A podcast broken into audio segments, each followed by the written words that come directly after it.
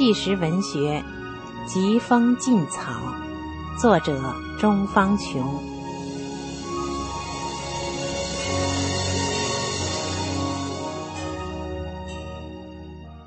各位听众朋友，今天为您播送第六部《大法中的正信》的第三章，题目是“神创的奇迹”。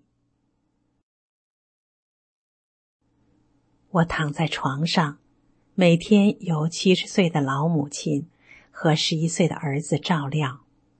我每天坚持学法、发正念，加上老小的精心料理。奇迹又一次在我身上发生了。经过一个月，我就能坐起来；两个月，我就能下地练功；三个月，我就能走路了。两千零三年九月初，我买上水果、瓜子儿、糖，骑自行车到骨伤医院去看望曾经关心过我的医生、护士们。我刚走到骨伤医院门口，碰上主治医生杨生文。我向他问好，他已经不认识我了。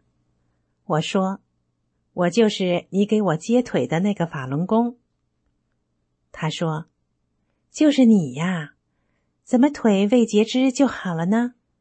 怎么好的？”我说：“还是练法轮功。”我今天有意抽时间前来感谢你们，请你把我带进去好不好？他很乐意的把我带到二楼的医生办公室。他进门便说：“你们看谁来了？”医生、护士好几个，没一个人能认识我。我便自我介绍说：“我就是曾经住十一床的那个盆骨骨折、腿摔断的法轮功。”钟方琼，今天特意前来感谢你们在医院时对我的关照。在场的所有人都惊呆了。杨医生很吃惊的问：“你的腿好了？你走给我看看。”我便在办公室来回走了两圈他看见十分正常，便惊讶的说：“你是在哪家医院治的？”效果这么好，我说没治过。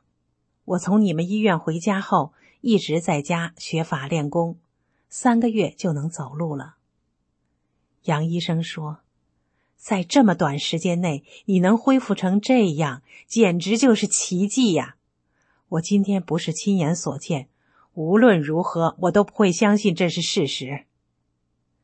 护士刘敏接着说。他的骨盆当时是三角区粉碎性骨折，要恢复成这样简直不可思议。法轮功既然这么好，就在家练嘛。我回答说：“是啊，只要了解法轮功和接触过法轮功的人都知道法轮功好，所以就有那么多的人来练。但是练法轮功的人多了，使江泽民产生了妒忌心。”从而把法轮功打成邪教，甚至说练法轮功的人是反革命。我身患右下肢先天性大面积肿胀型海绵状血管瘤，经多年医治都无效，手术时抽掉一根血管都没治好，反而还伤了小脑神经，导致脑缺血后遗症，严重时走路都跌跌撞撞的，还伴有短暂失明。并且多年来脸上还患有大面积的深度黄褐斑。经过六年美容，耗资上万元都没有治好。结果练法轮功一个星期后，脸上的斑完全消失了。两个月后，右下肢血管瘤和脑缺血病不治而愈。我在家安分守己做生意，照顾老人，带好儿子。利用常人打麻将、看电视的空闲时间学法练功，却被公安警察非法关进监狱，受到常人难以想象的酷刑折磨，逼得我有家难归。这次我刚从火车北站发货回来，还没有进家门就被抓了。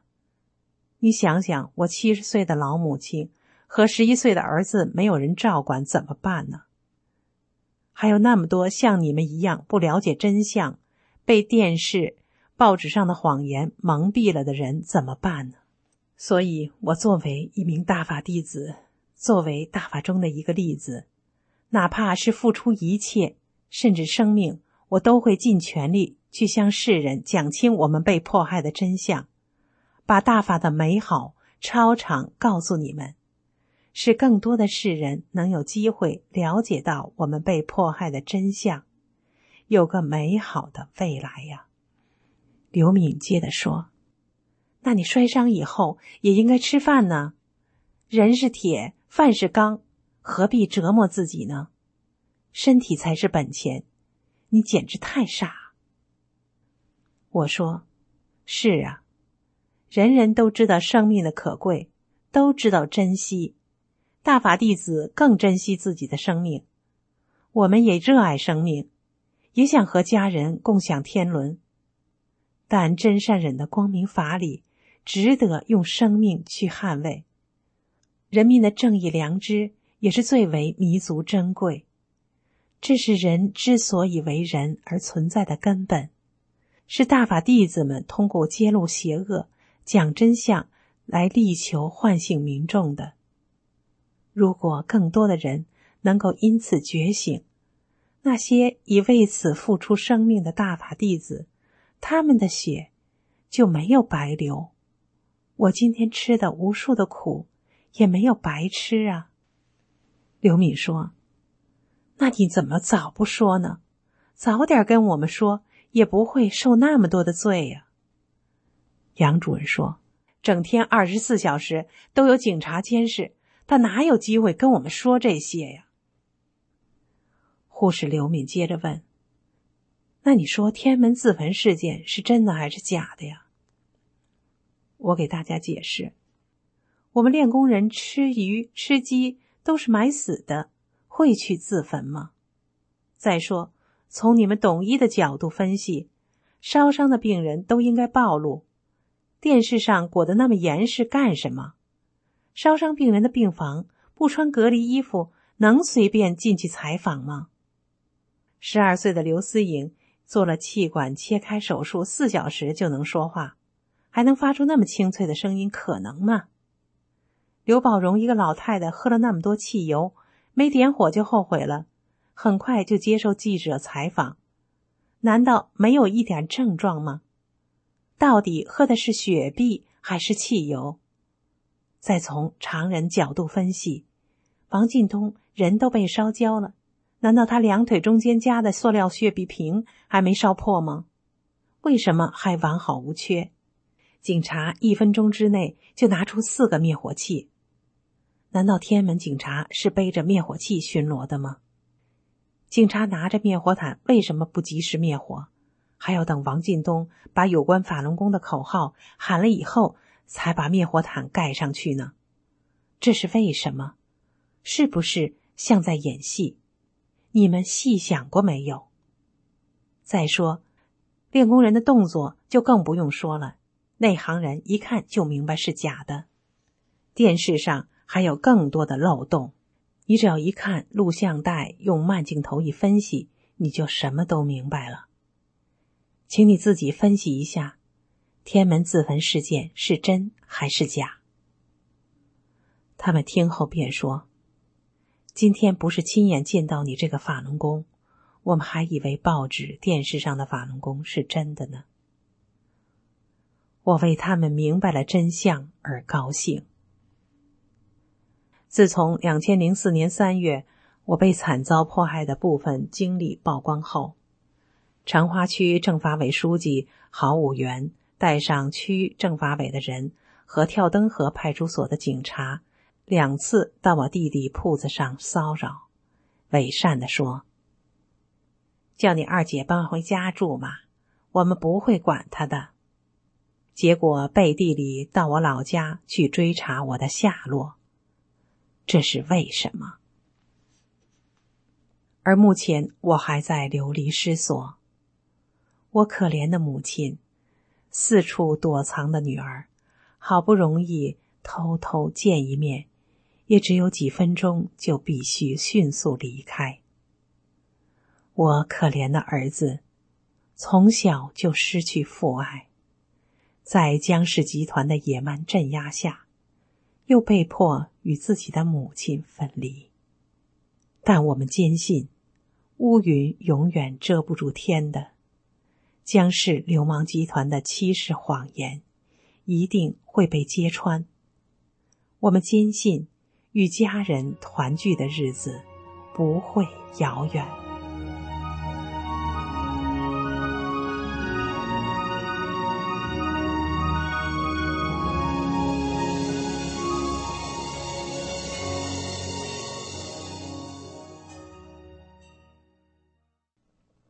后记。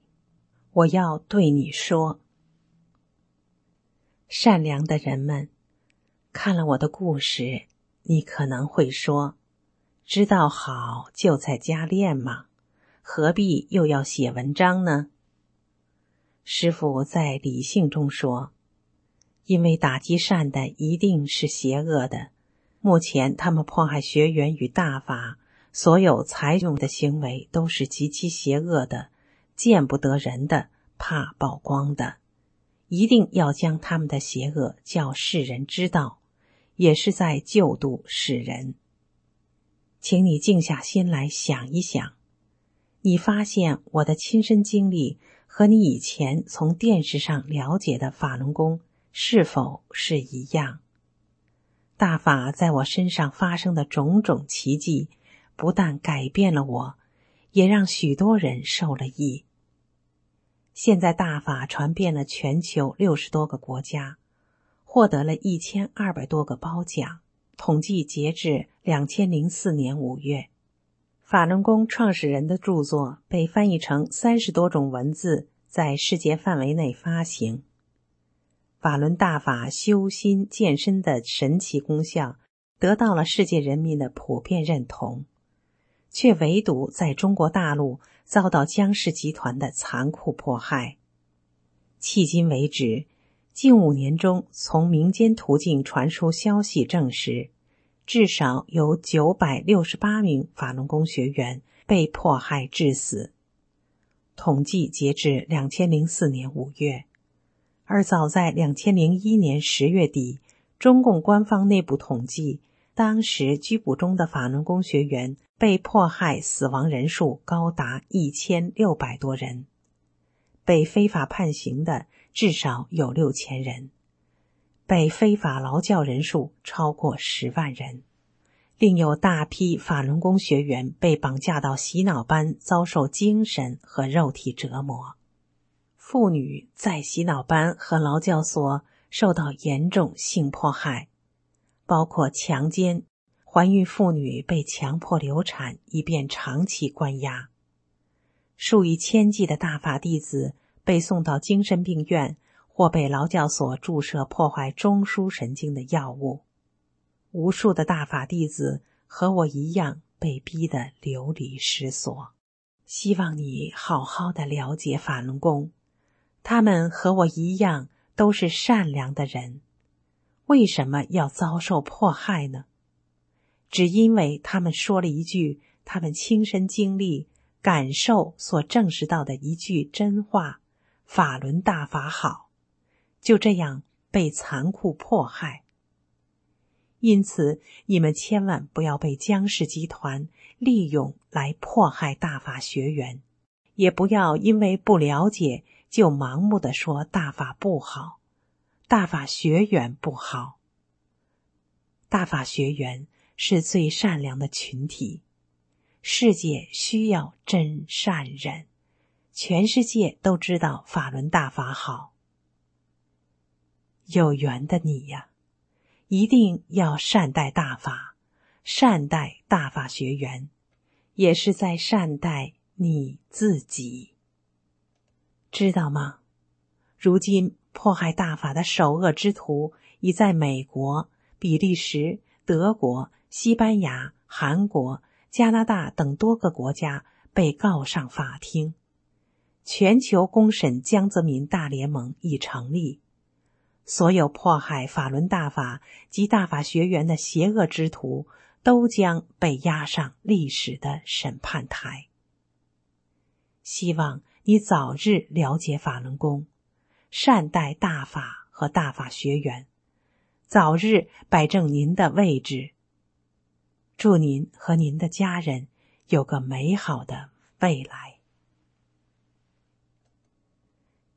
各位听众朋友，纪实文学疾风劲草今天为您全部播送完毕，感谢您的收听，听众朋友再见。